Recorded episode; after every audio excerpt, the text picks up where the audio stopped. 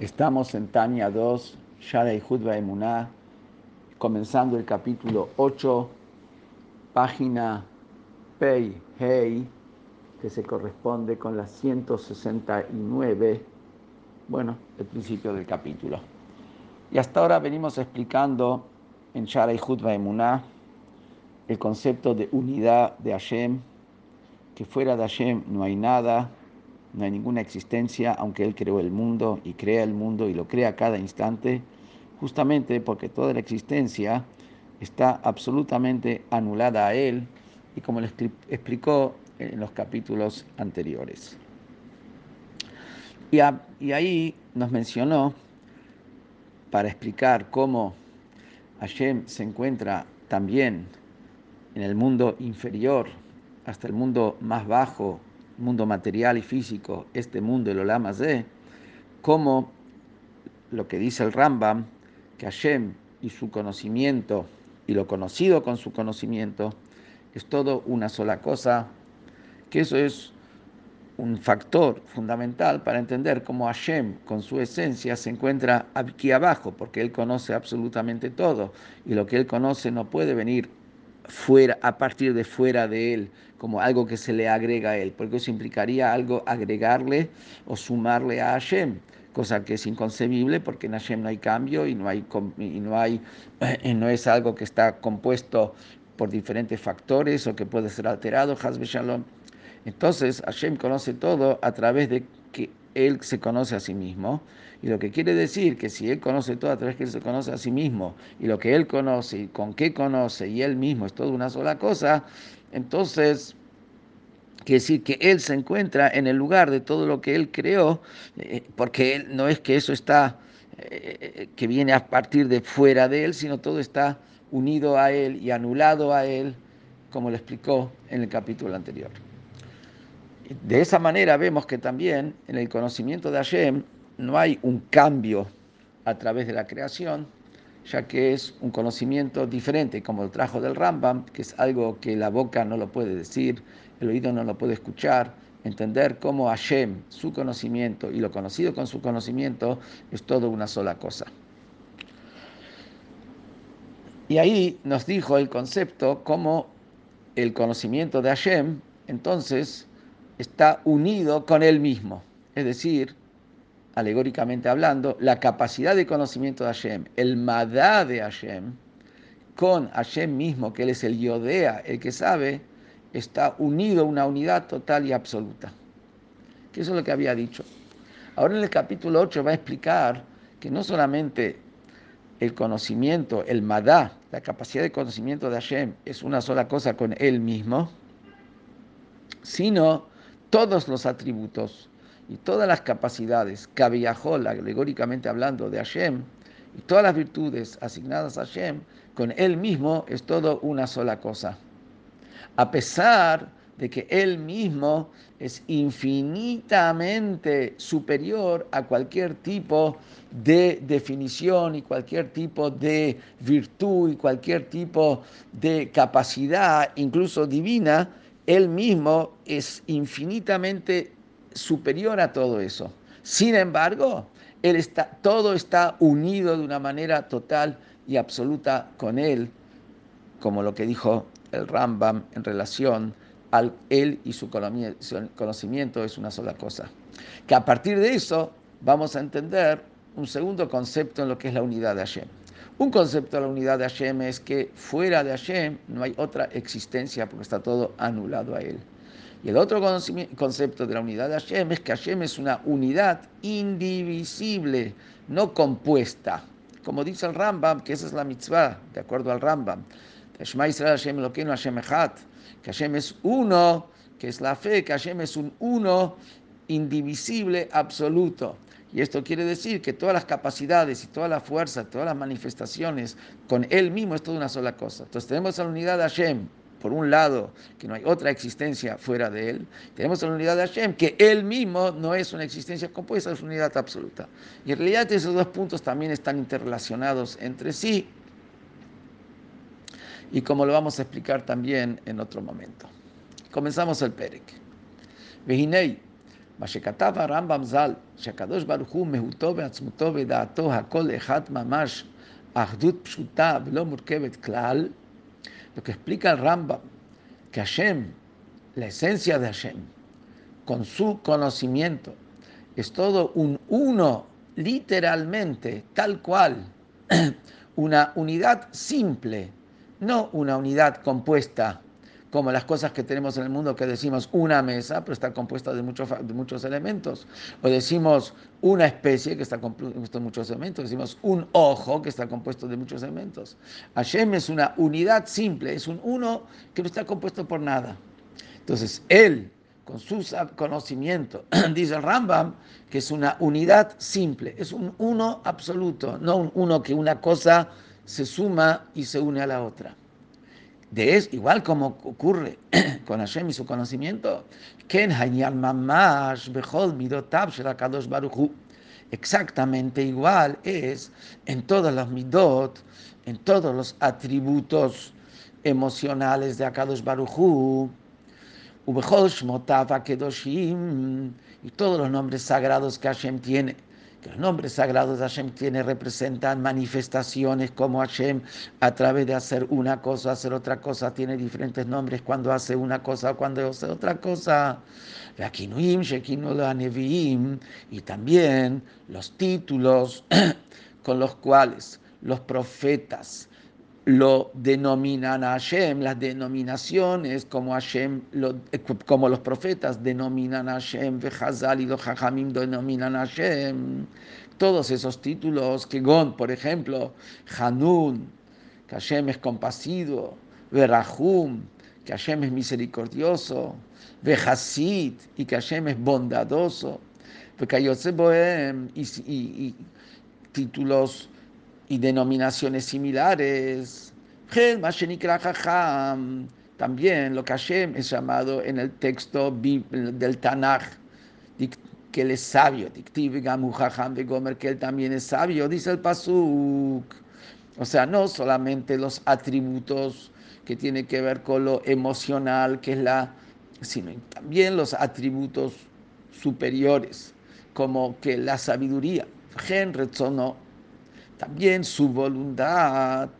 Hashem vemos que existe el concepto de voluntad aplicado a Hashem, como dice el Pasuk en Teilim, que Hashem desea a aquellos que, lo, que le temen. O sea, está el tema de, de desear, de querer. También dice el Pasuk que Hashem desea, quiere hacer el bien, desea el bien. ורוצה בתשובתם של רשעים, ואינו חפץ במיתתם וברישתם. Y Hashem desea el retorno de los malvados y no desea su muerte y no desea su maldad, como lo vemos de la tefila de Neilá de Yom Kippur y donde hay cita varios pesukim al respecto. Entonces vemos que Hashem está lo que él quiere, quiere la teshuvah de los malvados y está lo que él no quiere. Y también tenemos el paso que dice que Hashem es puro en sus ojos de ver el mal, o sea, él no quiere ver el mal. Entonces vemos que a Hashem se le aplican diferentes definiciones y atributos y denominaciones. Viene y nos dice acá, Ein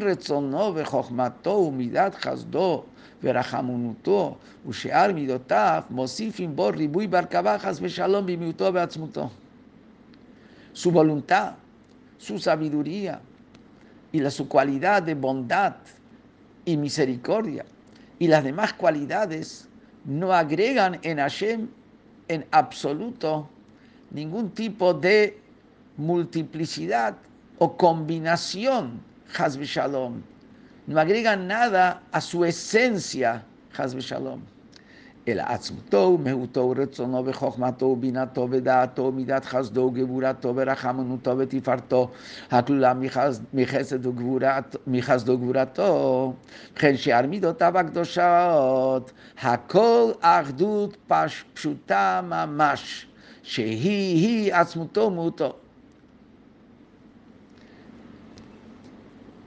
Sino que la esencia de Hashem, con su voluntad, con su sabiduría, con su, con su concepción de Jochma, con su entendimiento, con su conocimiento y conciencia, con el atributo de su bondad y de su rigidez o poderío y su compasión y su belleza, que la belleza y la compasión abarcan la bondad de Hashem y la rigidez de Hashem.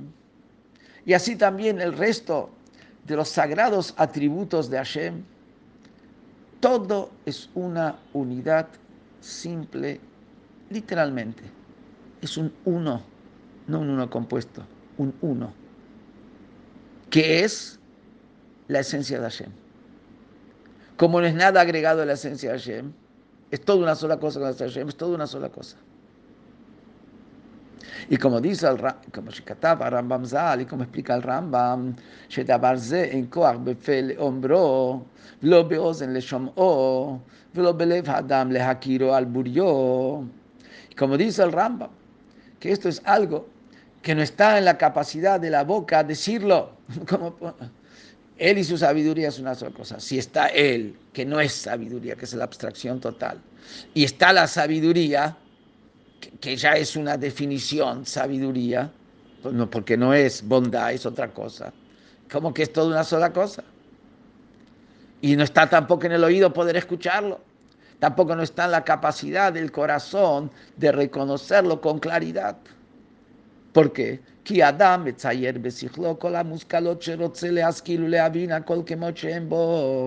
Porque la persona, ¿cómo imagina en su mente las cosas que él quiere entender y comprender? ¿Cómo las describe mentalmente? ¿Cómo las dibuja mentalmente?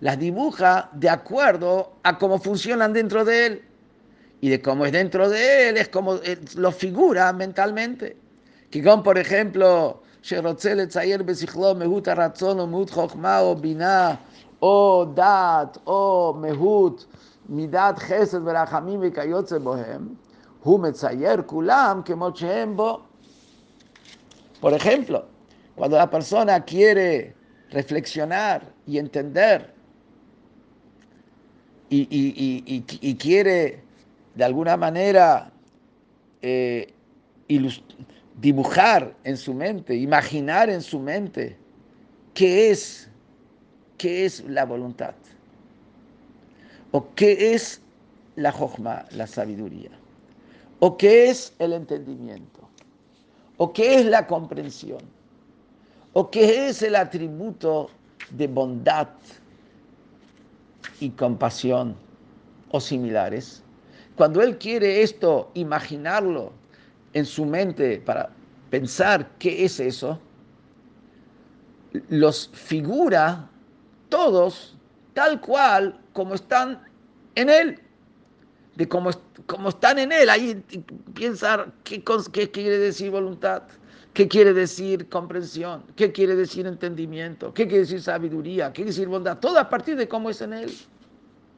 Es que él reflexiona y analiza y entiende de qué se trata.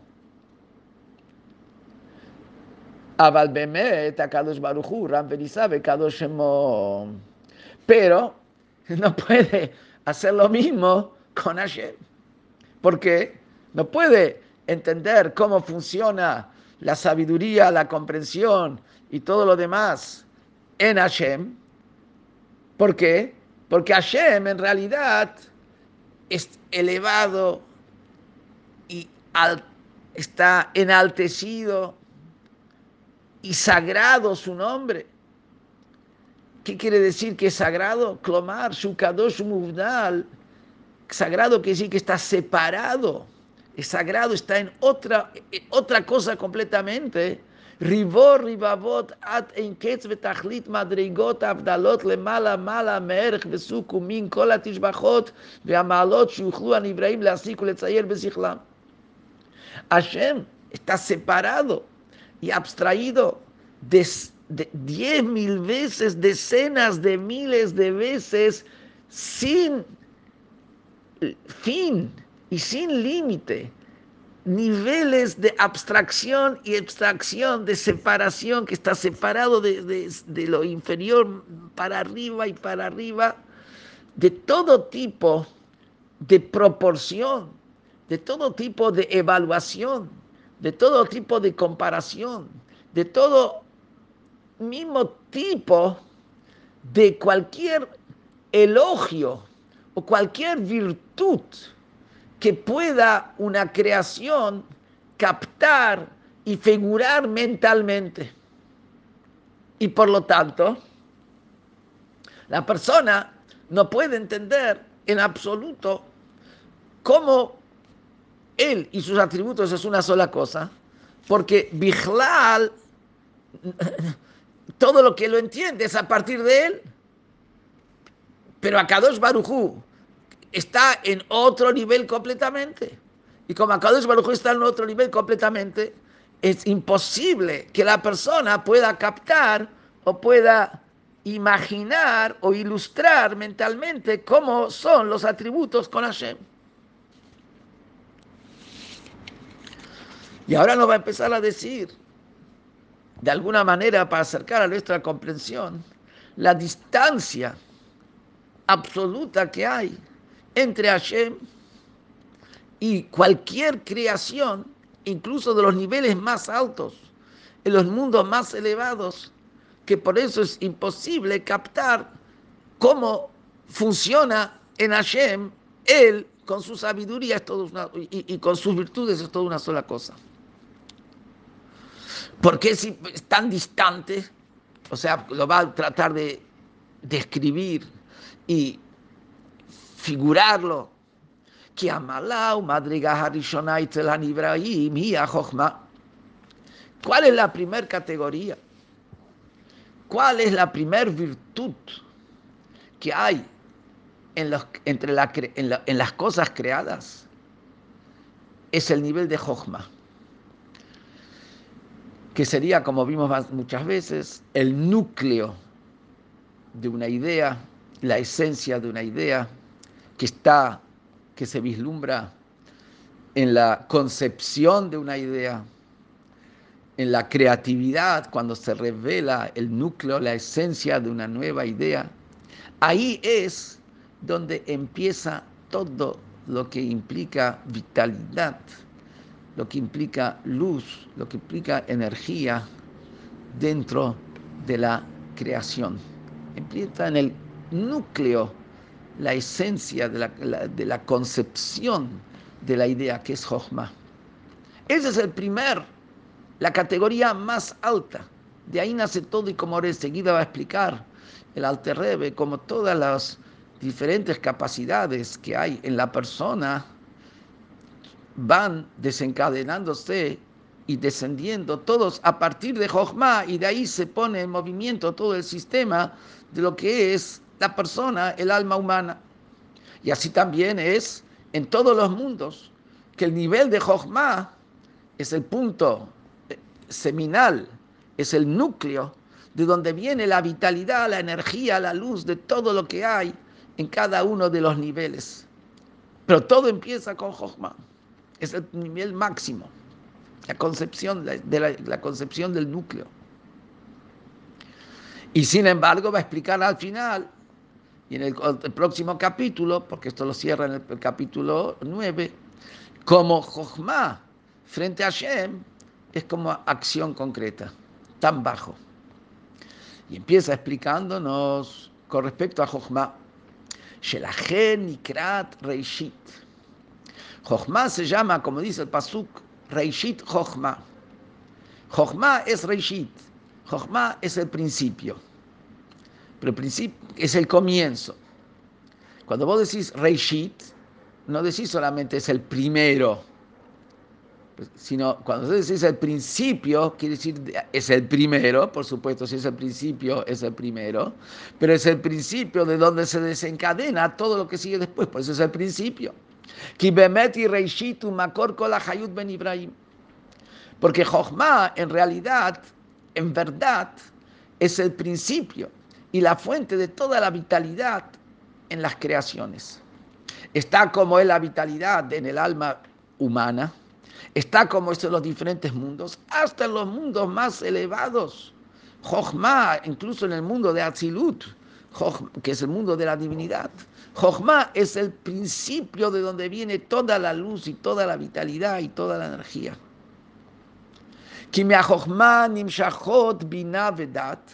Nosotros vemos que de Jochma comencemos como es en la persona, de la Jochma, que es la concepción de una nueva idea, de ahí viene después el entendimiento de esa idea.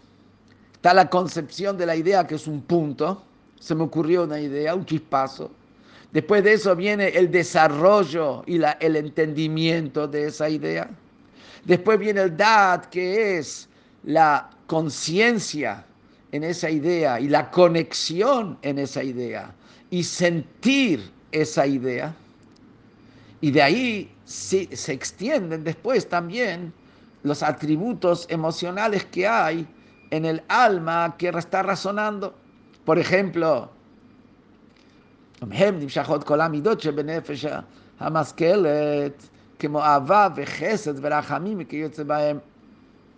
y de que sería el esquema mental de la persona, el esquema intelectual de la persona, de ahí se extiende después los atributos emocionales del alma, como el amor y la bondad y la compasión y los, y los sentimientos similares. וכנראה בחוש שהקטן שאין בו דעת הוא בכעס תמיד ואכזרי. וגם אהבתו היא לדברים קטנים שאין ראוי לאוהבם מפני שאין בו דעת לאהוב דברים הראויים לאוהבם. שאהבה היא כפי הדת. Como vemos en la práctica, cómo las emociones provienen del intelecto, a pesar de que intelecto es una cosa y emoción es otra cosa, pero vemos claramente que un chico que no tiene capacidad y conciencia intelectual, se enoja, el chico se enoja, siempre es fácil que un chico se enoje. Y también el chico encontramos que tiene crueldad, ¿Por qué? Y tan como porque le falta conciencia. Y lo mismo también, su amor y desea son cosas de bajo sentido, cosas pequeñas que no, que no merecerían que una persona las quiera, como el chico que se engancha con la caja del juguete. ¿Por qué? Porque él no tiene conciencia para amar las cosas que merecen ser amadas. ¿Qué es lo que vemos acá? Que el amor y así los demás sentimientos depende de la conciencia de la persona. Tiene más da'at, entonces va a saber hacia qué es lo que sí que amar y qué es lo que no amar. Va a estar controlado en no ser, en, no enojarse va a estar, ahí vemos que la persona que se enoja es porque le falta el dad, no puede controlar sus emociones, porque normalmente, ¿qué es lo que vemos? Que las emociones son manejadas por el eh, intelecto y por lo tanto, como son manejadas, porque, y, perdón, ¿y por qué son manejadas por el intelecto las emociones? Porque las emociones se derivan del intelecto, son una consecuencia del intelecto. מהמידות שבנפש נמשכות בחינת תיבות, פרדון, מהמידות שבנפש נמשכות בה תיבות ואותיות המחשבה, שהנפש מחשבת בדבר שאוהבת, o איך לפעול החסד ורחמים. Y de las emociones, se, después de ahí se extiende las letras y las palabras del pensamiento. Porque la persona, el alma, piensa en algo que tiene sentimiento hacia eso, algo que ama, en eso, en eso piensa, algo que, algo que no ama, no va a querer pensar en eso, ni se le va a ocurrir, va, va contra él, es algo que es masoquista, pero entonces él ama ser un masoquista. O también, ¿qué quiere decir? ¿Qué es lo que motiva su pensamiento? Sus sentimientos interiores son los que motivan el pensamiento. O lo mismo que va a pensar cómo llevar a cabo y concretar un sentimiento de amor, un sentimiento de compasión o cualquier otro eh, tipo de sentimiento. Está eso, digamos, reflejado, eso es lo que mueve eh, el, pensamiento y es lo que lleva a pensar en cómo llevar a cabo una, algo que siente. בכל מחשבה שבעולם מלובש בה איזו מידה המביאה לחשוב מחשבה זו. ומידה זו היא חיותה של מחשבה זו. Todo tipo de pensamiento tiene algún tipo de sentimiento que lleva a pensar ese pensamiento. Y ese sentimiento es la motivación de ese pensamiento. Ese sentimiento es la vitalidad de ese pensamiento. Ese sentimiento es lo que sostiene y le da energía a ese pensamiento. Entonces, ¿qué es lo que vemos? Que del intelecto se extienden las emociones. De las emociones se extienden las letras y palabras del pensamiento.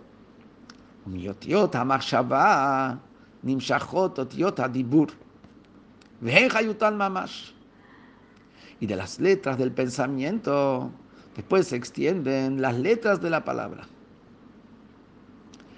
Y las letras del pensamiento son la vitalidad, la energía que mueven a la palabra. sin, sin pensamiento, la palabra no, no, no, no, no, no, no, no, que no, no, no, tiene lo que hablar, no, no, no, no tiene, no tiene fuerza.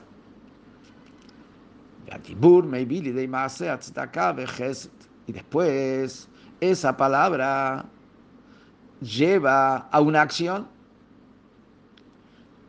una acción de que hagan tzedakah y que hagan bondad. Kigón, por ejemplo, por ejemplo, el rey que ordena a sus siervos a que den, el rey quiere hacer algo bueno con alguien, les ordena que lo hagan. ¿Qué es lo que vemos? Cómo esa emoción que llevó a un pensamiento y trae, lleva a la palabra, esa palabra lleva a la acción. הרי כוח הנפש וחיותה המתלבש בעשייה זו היא כעין ממש לגבי כוח הנפש וחיותה המתלבש בדיבור האדם וכערך ומשל הגוף לנשמה וכן ערך אותיות הדיבור לאותיות המחשבה. También incluso cuando la persona piensa y él mismo va y hace, no es que del pensamiento automáticamente viene la acción. El pensamiento hace un proceso para bajar del mundo del pensamiento que es con uno mismo hacia el mundo de la acción que está desprendido totalmente de uno, que normalmente está la palabra, que la palabra es como un intermediario, que por un lado está unida a la persona, pero por el otro lado es hacia otro, mientras que la acción ya está totalmente desprendida y separada de la persona.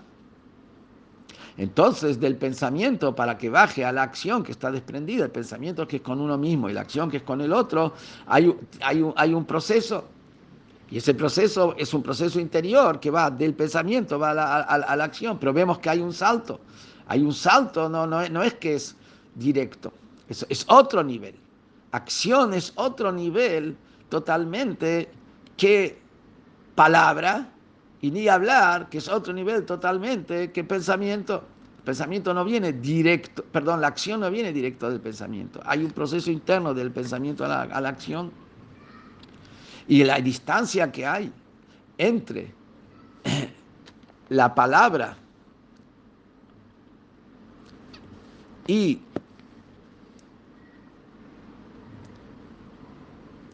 el pensamiento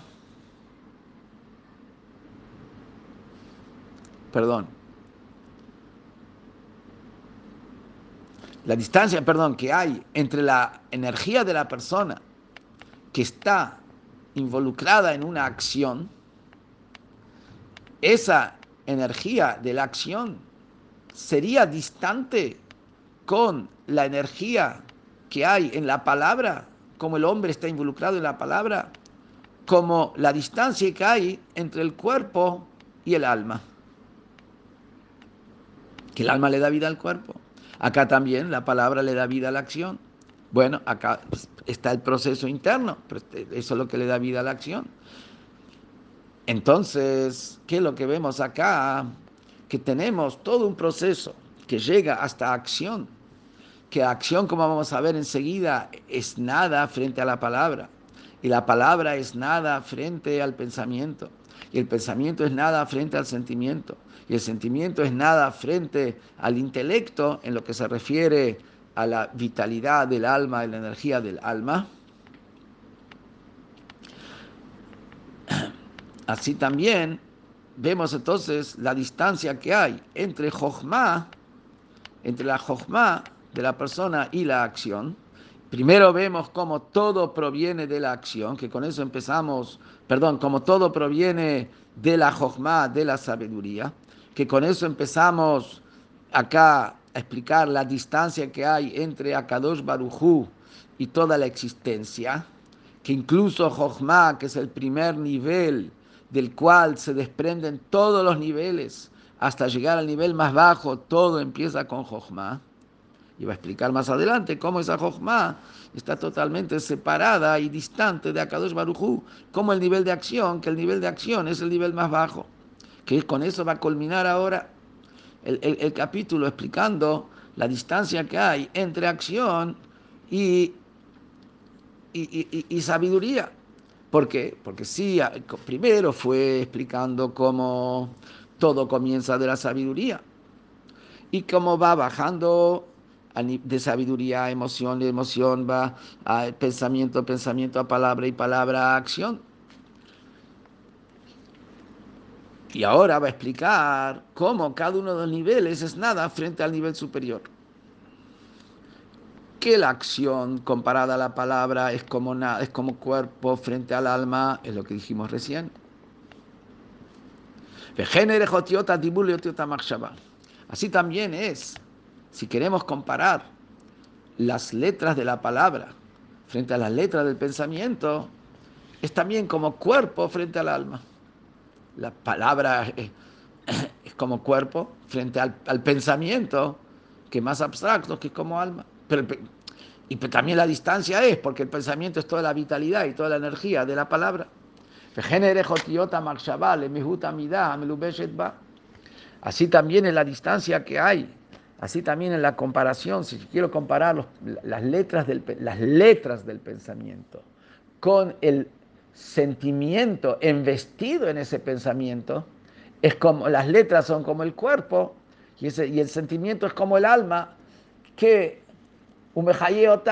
que, está investida en, ese pensamiento y le da vida al pensamiento. Sin ese sentimiento no, no, no, no habría pensamiento.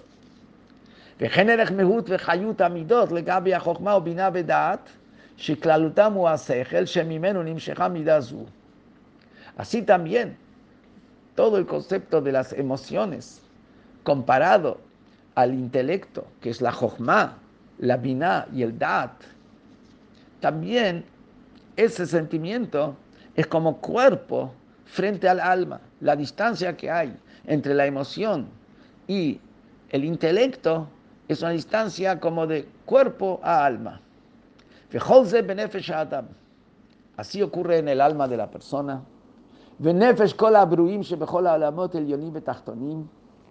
Y así también ocurre en el alma de todas las criaturas de todos los mundos espirituales, superiores e inferiores,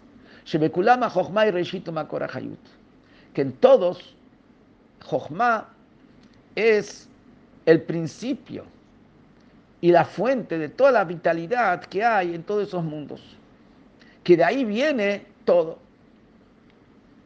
Y va a seguir en el próximo capítulo sobre la distancia que hay entre Jochma, que es el principio de todo, con Hashem mismo, que Jochma, comparado a Hashem, sería como acción concreta en una persona, que es lo que voy a explicar en el capítulo 9.